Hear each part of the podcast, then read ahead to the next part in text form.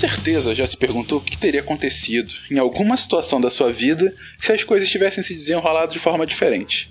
E certamente já se perguntou o que poderá acontecer se determinadas coisas mudarem ou continuarem a ser como estão. Imaginar possibilidades futuras e reimaginar cenários passados é uma das características mais sofisticadas e talvez mais únicas da mente humana. A capacidade de fazer suposições ou demais é a raiz da inteligência todas as invenções, as descobertas, as ações e decisões que constroem a história individual e coletiva do mundo em todos os níveis, no fundo, soa respostas à mesma pergunta. Mas e se? Nessa série, essa pergunta foi e será feita inúmeras vezes. Imaginamos vários cenários em que a realidade poderia ser completamente diferente do que ela de fato é. E a partir daí, usando as ferramentas da ciência, tentamos construir esses mundos alternativos da maneira mais concreta possível. Ou não.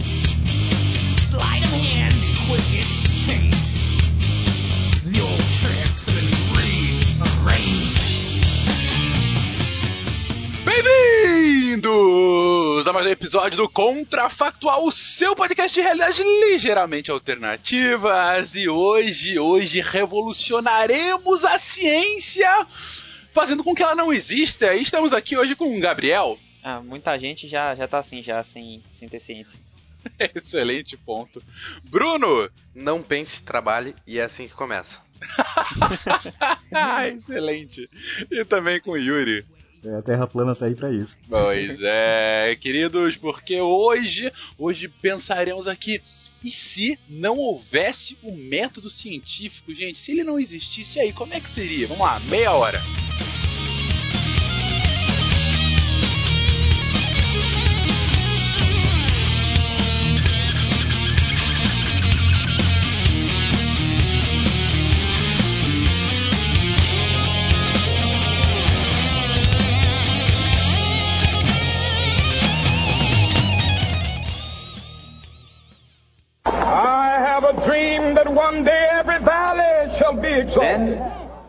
Have my dead body, not my obedience. That's one small step for man, one giant leap for mankind. A nação quer mudar. A nação deve mudar. A nação vai mudar. A maior potência do planeta é alvejada pelo terror.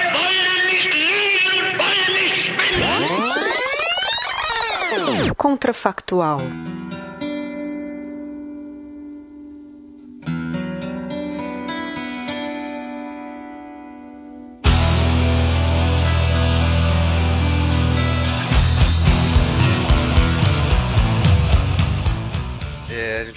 Vai, delimitar se ele já existiu e não existe mais ou ele nunca existiu. Porque. Cara, é uma boa pergunta. Eu acho bizarro que ele tenha existido e tenha deixado de existir, porque ele é uma forma de pensamento. Não tem, você, você consegue imaginar uma forma dele parar de existir? Tipo, os terraplanistas venceram? claro. É que, é que ao mesmo tempo também, se ele nunca existiu, a gente tá gravando esse, esse contrafactual na pedra, né? Talhando assim, porque nada evoluiu. Bom, se, não, se ele pensa... está talhando, a gente já tem escrita, já é um bom começo. É. é, tipo, a ciência pode morrer localmente. Tipo, já aconteceu com lá, culturas, tipo, por exemplo, a Grécia Antiga ou a Itália em pré-segunda guerra mundial, eles tinham uma ciência muito avançada e, óbvio, por causa de guerras, etc., ela foi dizimada e levou décadas e décadas para ressurgir localmente. Mas se a gente for falar de não existe método científico em uma escala global, daí eu realmente não consigo pensar em como ele poderia deixar de existir. Acho que o que poderia acontecer é o método é, não deixar de existir, mas ele começar a ter uma descrença tão grande que ele deixa de ser majoritário. Então, a maioria das pessoas tem uma descrença tão grande que é como se ele fosse uma coisa meio de lado, assim. Ninguém desse importância. Tipo o que tá acontecendo. Não, calma, não tá acontecendo, gente. Não vamos exagerar. Mas tá indo, né? Tá no caminho. Eu, eu discordo dessa afirmativa, mas tudo bem. Há indícios de que grupos isolados têm uh, jogado uh, o método na lixeira. Isso Alguém é conhece verdade. um terraplanista? Não, de verdade. É, conhecer de verdade, é, uma pessoa de verdade. É. Será que é tudo bot do Facebook? Eu acho que isso é meia dúzia de idiota só, gente, calma. Assim, eu, eu tenho uma professora minha, médica, que defende a homeopatia com unhas e dentes. Inclusive, ela faz diversas críticas. Ela fala assim: ah, porque a ciência só olha por um buraco, a gente precisa ter uma visão completa do mundo. E assim, ela basicamente fala: a ciência ela é falha e ela não funciona direito, e a homeopatia, isso aqui que não tem prova, funciona. Então ela meio que refuta o método de alguma maneira. Mas eu acho que isso é, é- é a ciência desse jeito. A ciência tem que ser refutada. É, é a, é a- é a base do método. Sim, concordo. É porque ela simplesmente fala que não funciona, ela critica o método. O jeito como é feito, principalmente com medicamentos, teste medicamentoso, esse tipo de coisa. Eu, eu acho que a ciência deve ser, eu acho que o método científico deve ser criticado, tá? É, só que é, ele é como a democracia, a gente não tem algo melhor. É uma bosta, mas a gente não tem nada melhor. É um ponto a ser considerado, mas aqui a gente tá só criticando o método científico. Vocês estão no contrafactual, ele não existe. E aí, como é que seria? Eu acho bem difícil de falar isso, falar isso porque o método científico ele existe meio que há, mu- há muito tempo, né? Ele não é uma, uma, uma invenção moderna. Ele vem desde É, desde, sei lá, Grécia Antiga, né? É, pelo menos. Vamos lá, vamos entrar no espírito do contrafactual. O último episódio a gente falou se a gente fosse quadrúpede. Eu acho eu que daquele episódio. não é por... Mas enfim, não é porque o negócio é muito antigo que a gente não pode pensar em como ele não existiria. Vamos lá. É, tentando imaginar esse mundo sem um método científico, sem uma racionalidade baseada no método, ba- baseado em uma hipótese, em teste, em uma dedução, enfim, como que esse mundo poderia existir dessa forma? Acho que seria um mundo muito mais místico e empírico. Assim, pegando por exemplo, todos nós, de maneira quase que empírica e natural, tentamos aplicar, entre mil aspas, um método científico no sentido de entender como as coisas funcionam. Só que o método científico, como nós conhecemos hoje em dia, ele é bem é, entendido com hipótese, testes, é, tentar fechar o método perfeito. Então eu acho que seria um, um mundo muito mais místico, com explicações muito mais é, difíceis de provar. E Eu acho que ele não teria prova. Eu concordo no lado mais místico. Tudo seria um deus. É, tudo ia acabar como deidade, é, foi isso porque foi. Mas eu vejo que se a gente não tivesse essa, esse lado do, do método científico e fosse, como todo mundo, uma criança em busca de uma resposta e testa, faz um teste, faz outro teste, isso todo mundo faz, quer queira, quer não, pode ser terraplanista ou não. Mas o que a ciência tem de muito bom é que a gente tende a anotar as coisas. A gente não fica, nossa, esse inverno foi muito quente, foi, eu acho que foi o mais quente que eu já vi. Mas tu vai lá e vê os dados de anotações de 100 anos e tu pode comparar realmente, não com base no achômetro, não na tua memória de curto prazo que tu, bah, é... Eu tô falando muito bah. Tudo bem. Vai fundo. Continua. Bom, mas é, esses é, concepções alternativas a gente chama, né? Então eu acho que acontece dessa, desse jeito porque ao longo da minha vida eu sempre vi acontecer desse jeito. Só que às vezes tu esquece de um caso de exceção ou tu esquece de vários casos que tu não prestou atenção ou tem sempre o viés confirmatório e a gente sempre tende a fazer o teste empírico, mas o ruim é que a gente acaba esquecendo às vezes. Então, mas a gente, é, se a gente está anulando, ah, ignorando o método científico, a gente está ignorando a ideia da falsibilidade. Cara, eu acho que a gente teria muito mais situações de falsos positivos. Eu lembro uma vez, acho que foi o Atila que estava falando sobre que o o falso positivo, acreditar no falso positivo é quase que uma defesa evolutiva. Ele deu o exemplo do arbusto. Se um arbusto mexe, você pode acreditar que é uma cobra e você pode não acreditar que é uma cobra. E se for uma cobra, você morre. Se, você, se não for uma cobra, você sobrevive. Então nós tendemos a acreditar muito mais em falsos positivos. Então acho- que seria um mundo com muito menos comprovações. Então, então, nesse e mais mundo, atrasado. Não, nesse mundo não existe estatística, por exemplo. Provavelmente não. Não.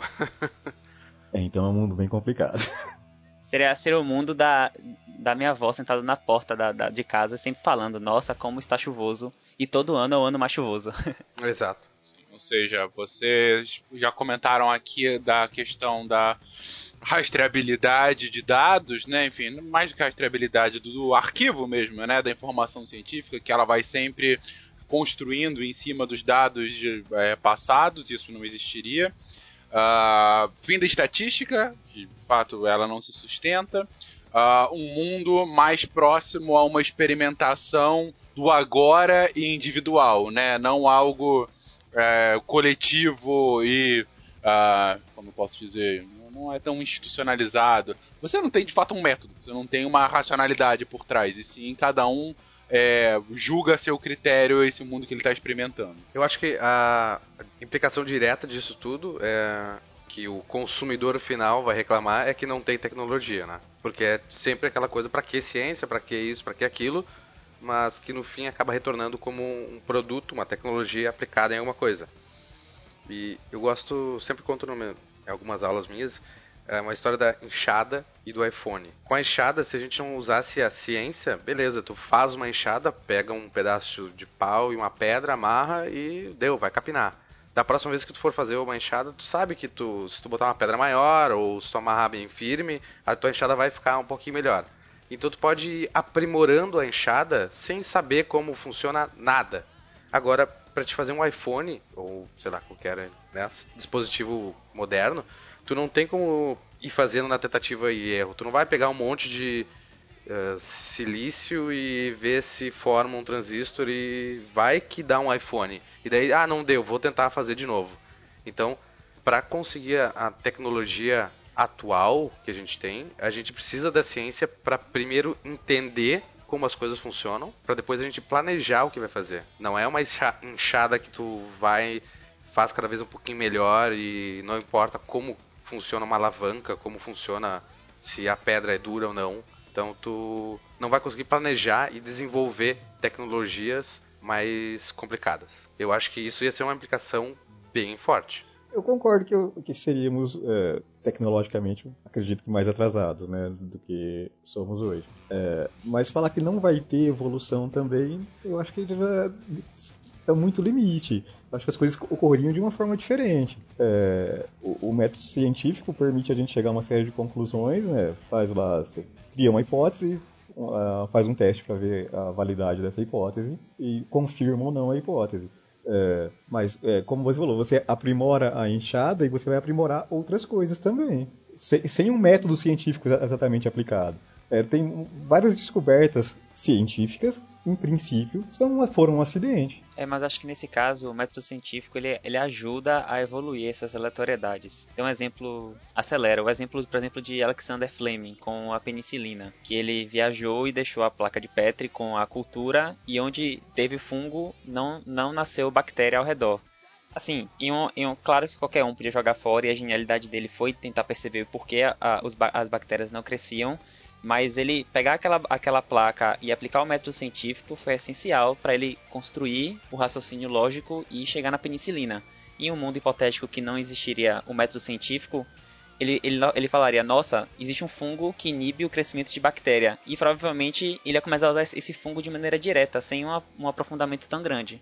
Então as coisas seriam muito mais lentas. Então, mas primeiro, se ele fosse exatamente um experimentalista do mundo ideal, assim, que o, que o orientador gosta, ele teria lavado a placa, a placa de Petri antes de viajar. Sim. Sim. Né? Então, assim, o acidente é importante.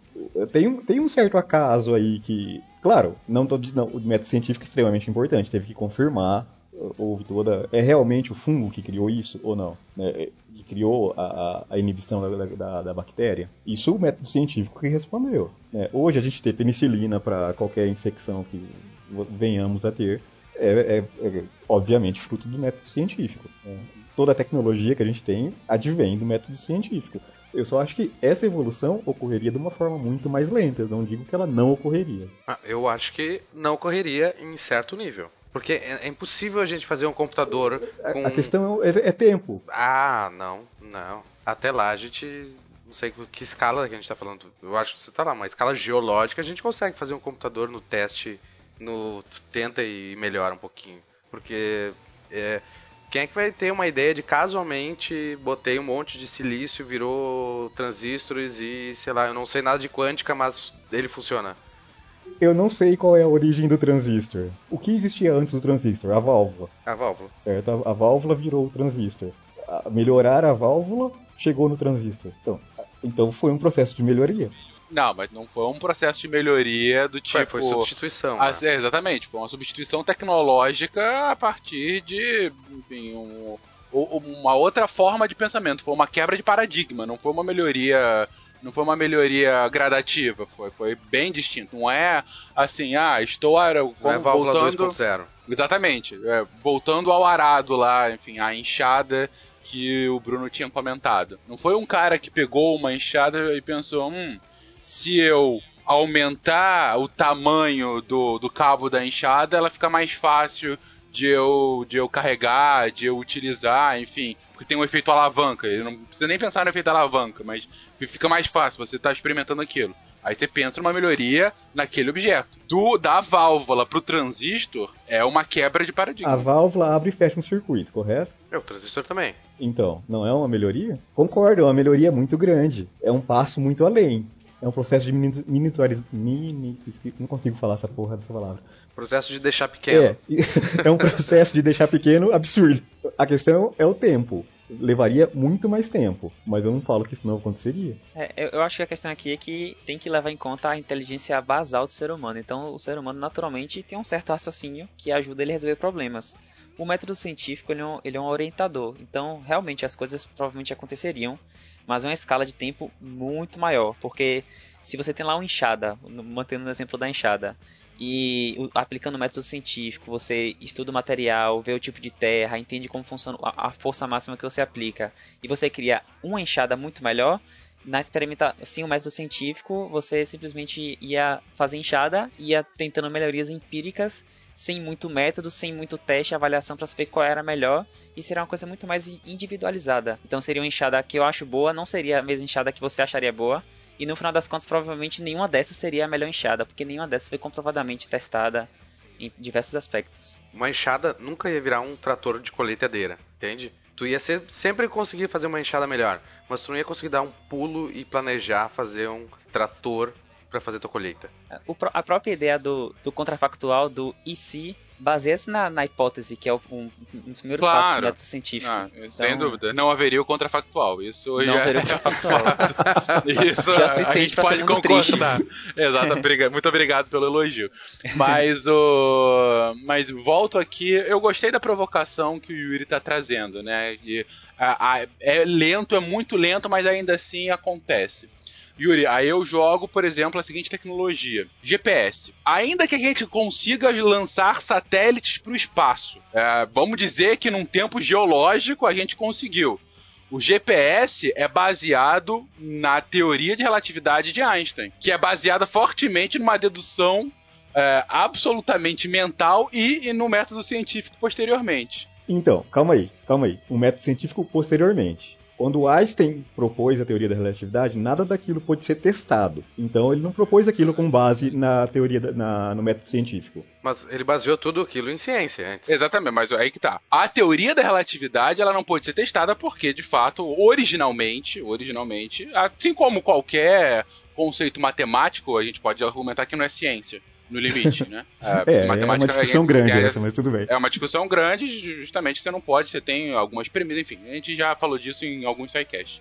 Mas, ah, todo o pensamento do Einstein, o desenvolvimento da teoria da relatividade, ah, ela é baseada fortemente no avanço científico anterior. Todo, todo o pensamento dele é baseado no conhecimento que ele tinha e ele propôs com ah, baseado em experimentos mentais. Que experimento mental? Ele pensou uma série de coisas a partir do conhecimento que ele tinha. Claro, a dificuldade eu acho que está quando, é, quando a gente, alguém comentou aqui, não lembro exatamente quem, que a gente não teria o registro das coisas. Realmente, aí que tá o problema. Se a gente realmente não tiver registro nenhum, aí que eu perguntei do lance da estatística. Eu acho que se a gente não tiver re- realmente registro nenhum da- do- dos pequenos avanços que a gente vai obtendo, é, se eu, eu faço lá a minha enxada, aí eu troco a pedra por uma pedra específica lá, e não registro isso no- é, que, pra, que me dá um desempenho um pouco melhor, não registro isso em lugar nenhum. Aí meu filho vai fazer uma enxada e ele não vai ter o conhecimento que eu tinha antes. Se a gente partir desse princípio, aí realmente a gente continua na idade da pedra para sempre. É como se a história desse dois passos pra frente e um e meio pra trás. E fosse. Mas vamos, vamos então, vamos dar essa lambuja. É, ainda que haja algum tipo de anotação, você não precisa ter uma anotação sobre o método que chegou ali, mas falar, olha, eu testei isso, testei. É, a minha experiência pessoal diz que a enxada B, a enxada 2.0 é melhor do que a 1.0. E aí meu filho pode, a partir da 2.0, é, na experiência, fa fazer a 2.5. Ainda que isso exista, ainda que exista o registro pessoal. A, a, a, teoria da relatividade de Einstein é baseada na mecânica clássica newtoniana, umbilicalmente é, é, junto a todo o desenvolvimento do método científico a partir do século 17, 18, enfim. Uh, tirando isso da equação, é possível que haja uma teoria da relatividade e daí um GPS, porque eu estou pegando em instrumentos do dia a dia. Ah, eu acho que poderia ter uma teoria da relatividade, mas ao mesmo tempo teria 3 mil teorias que seriam igualmente não prováveis e difíceis de refutar que seriam utilizadas. Então, como não tem um método, um, uma análise crítica de todas, as de todas as teorias, de todas as análises que estão sendo feitas, muito provavelmente a teoria da relatividade seria só mais uma. Entre uma que fala que é um elefante rosa que comanda tudo. Então, o GPS provavelmente não surgiria, porque ele seria baseado ele teria que escolher uma específica que daria certo para poder fazer o GPS, que seria mais uma das 3 mil teorias que surgiriam depois. Então. Você teria que ter um marketing muito bom para convencer a colocar o dinheiro na sua ideia e não na ideia do outro. Sim. Eu acho que o método científico, de maneira geral, assim, faz mais para a ciência é orientar o que é o que é possível fazer e o que não é possível. Claro que existem diversos exemplos na história de de vezes que foi mostrado que não era assim e depois voltou atrás porque o modelo estava errado. Mas de maneira geral, o método científico orienta o pensamento científico e a evolução. Se você não tem esse método científico, não vai ter essa orientação. Então, ao invés de ter duas, três linhas que são é, bem possíveis de acontecer, bem, bem prováveis, então modelos que funcionam com o que a gente consegue testar, sem um método científico, nós teríamos 5 mil modelos, que alguns absurdos vindo de hoje em dia, mas em um mundo sem método não seria tão absurdos assim. Então seria muito mais diluído coisas boas e coisas ruins. Eu acho que a gente teria muita coisa ruim e pouca coisa boa. Isso, muita coisa ruim. Isso mostra muito o que, como é importante a comunidade científica, porque às vezes não, não, não, não chega só ao meu teste, ao meu, meu experimento deu certo ou não ele pode dar certo, mas às vezes não passa pela, pela crítica da comunidade científica. Então tu pode testar lá, não sei lá, uma criança muito esperta vai num, num, mundo que não existe método científico, faz uma anotação, descobre uma coisa, mas aquilo não vai para frente, vai ficar com ela, ponto, e não vai se espalhar. E, imagino eu também não vai ter 5 mil outros, outras teorias por aí, porque vai ter alguma coisa grande, tipo igreja, dizendo que é assim, ponto final. Sei lá, uhum. até Galileu era assim, ponto final, e tem coisa que ainda é assim, ponto final, hoje em dia, com o um método científico. A reprodutibilidade, reprodutibilidade e a revisão por pares é o que faz as coisas serem atestadas. É, na área da saúde, são mais difíceis essas, esse tipo de coisa acontecer porque são humanos, então as variáveis são muito mais difíceis de, de tentar calcular do que em ciências mais exatas. E mesmo assim, quando ocorre reprodutibilidade de um método ou de uma nova classificação para uma doença específica em outro hospital, em outro país, isso reforça a importância dessa nova mudança, a importância desse novo conceito para a sociedade em geral e todo mundo adota isso e aí ocorre evolução. Então, você não tem essa reprodutibilidade, não tem como ocorrer evolução. Então, um exemplo de hospital que adota uma conduta para AVC, um exemplo e vai ter hospitais com disparidades muito grandes de mortalidade, porque uns vão acertar nos seus conceitos e outros vão errar completamente nos seus conceitos. E sem a reprodutibilidade, sem a análise de pares, não tem como saber o que é bom e o que é ruim. eu concordo com, com, com o que você está falando, eu sei como a ciência funciona.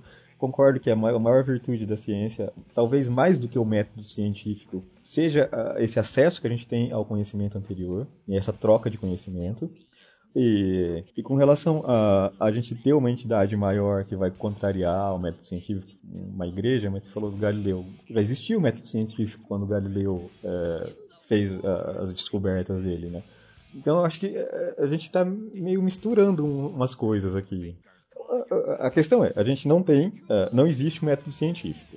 Aí eu concordo com a teoria do Gabriel, com a ideia do Gabriel, que teríamos uma profusão de ideias, uh, sem, nenhuma, sem, sem, nenhuma validação, né? então cada um poderia defender uma coisa com base no nada, uh, e a dificuldade de se progredir dessa forma seria, eu vou progredir a partir de qual dessas ideias? E se a gente tem, por exemplo, o exemplo que ele falou lá, metodologia para tratamento do AVC, um hospital vai ter um desempenho melhor do que o outro porque tem uma metodologia diferente. Uh, você valida isso, divulga essa metodologia e os demais copiam.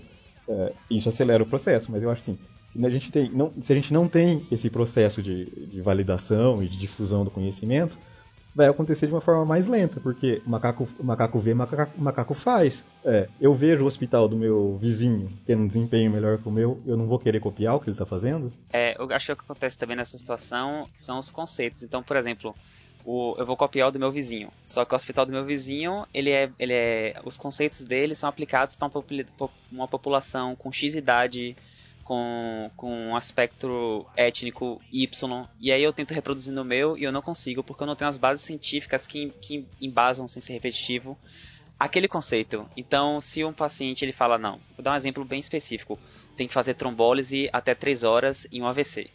E aí eu tento fazer trombólise a, a, em, em 3 horas no meu hospital e eu não sei a população que eu estou fazendo, pode ser que não funcione aquele, aquele, aquele experimento. Então fica difícil até de copiar o que o outro está fazendo se não tem uma população semelhante. Eu sei que isso é muito fechado na, na área de saúde é, com fisiologia, porque nas exatas é mais simples, entre aspas, você reproduzir experimentos. Mas eu acho que é realmente um problema. Vocês viram um trabalho que saiu na Science tem alguns meses falando de reprodutibilidade? Eu vou achar aquele trabalho.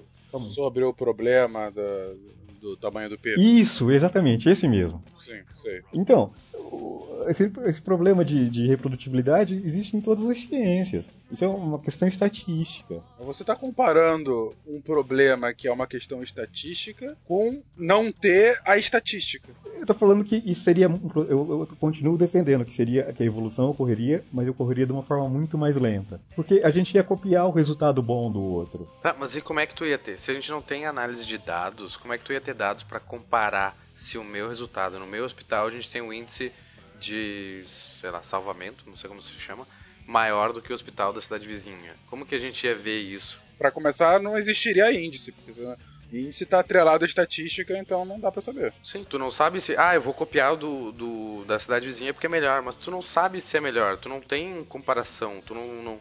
É só no seu feeling, né? Parece que sim. Vai, eu acho que não ia ter medicina, vai ter curandeiro até dar de pau, sei lá. Já tem hoje, imagina. é, pois é. O, o que eu tô concluindo do, do, seu argumento, Yuri, que é um argumento interessante, de fato, tá? Que defendendo que uma evolução mais lenta, como disse o Bruno, talvez em escala geológica, porém ainda assim evolução, é, mas está me assemelhando muito à história dos macacos escrevendo uma peça de Shakespeare. Na verdade, a evolução vai se dar no, no limite meramente ao acaso. É você jogar é, infinitos macacos e infinitas máquinas de escrever, teclando infinitas técnicas, um deles vai escrever uma peça de Shakespeare. É, dado que você não tem a, a, a, a hipótese, você não tem dados para você, você confirmar o que é bom ou ruim, você não tem estatística uh, ah, para falar sobre isso, que você não tem nada que baseie o método científico a evolução vai ser um mero acaso. Isso porque a gente está estabelecendo é, uma evolução, porque a, evolução a partir, do, é, a partir do momento que você já está estabelecendo o que era antes e o que foi depois melhor. Mas como é que você vai falar que algo é melhor se você não tem os dados para definir o que, que era pior antes? Entendeu? Então, o, até o conceito de evolução não digo nem evolução biológica darwiniana, uma evolução, é, um progresso, vamos colocar em outra palavra o mero conceito de progresso fica complicado nessa lógica. Tá, vamos voltar então. É, vamos, sair do, vamos sair do hospital e vamos voltar pra caverna, tá? Uh, uma coisa simples: cozinhar. Eu vejo meu. Eu, eu não sei cozinhar, eu vejo meu vizinho cozinhando. Isso eu posso copiar. Isso é uma evolução. Isso é uma evolução de uma experiência pessoal sua, sem dúvida. Sim, exatamente.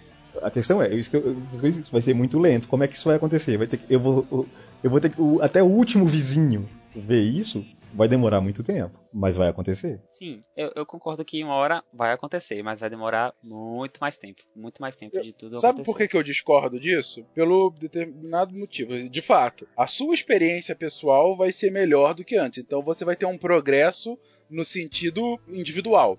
Agora, se você quiser colocar isso para uma sociedade, não precisa nem de uma sociedade, para uma pequena comunidade, uma comunidade de centenas de pessoas, sobre vamos continuar aí ah, vamos melhorar a nossa culinária, né? Nós vamos melhorar a partir de várias gerações a nossa culinária. Agora, o que, é melhorar? É melhorar na minha experiência pessoal, na sua experiência pessoal, ou numa experiência coletiva, experiência essa que não está baseada em qualquer tipo de registro, que é uma experiência frugal, é uma experiência daquele momento. Como é que eu sei que a geração de hoje cozinha melhor do que a geração de antes, se eu não tenho sequer a, a base para falar o que, que é o melhor aí. É, eu acho que sem o método você consegue melhorar a técnica, você consegue melhorar a prática.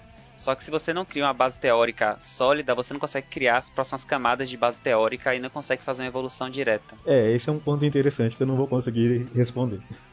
E você não vai conseguir porque chegamos ao final desse episódio também. Queridos ouvintes, deixem aí seus comentários desse mundo assombrador que a gente colocou agora. Vocês concordam, discordam? Vocês estão com Yuri e de fato a teoria do macaco escrevendo peça de Shakespeare um dia vai salvar a humanidade em escala geológica? Ou não, ficaremos todos dentro da caverna cozinhando mal um para os outros? Deixem aí o que, que vocês acham. É, e aguarde até o próximo Contrafactual. Um beijo, um queijo pra todo mundo.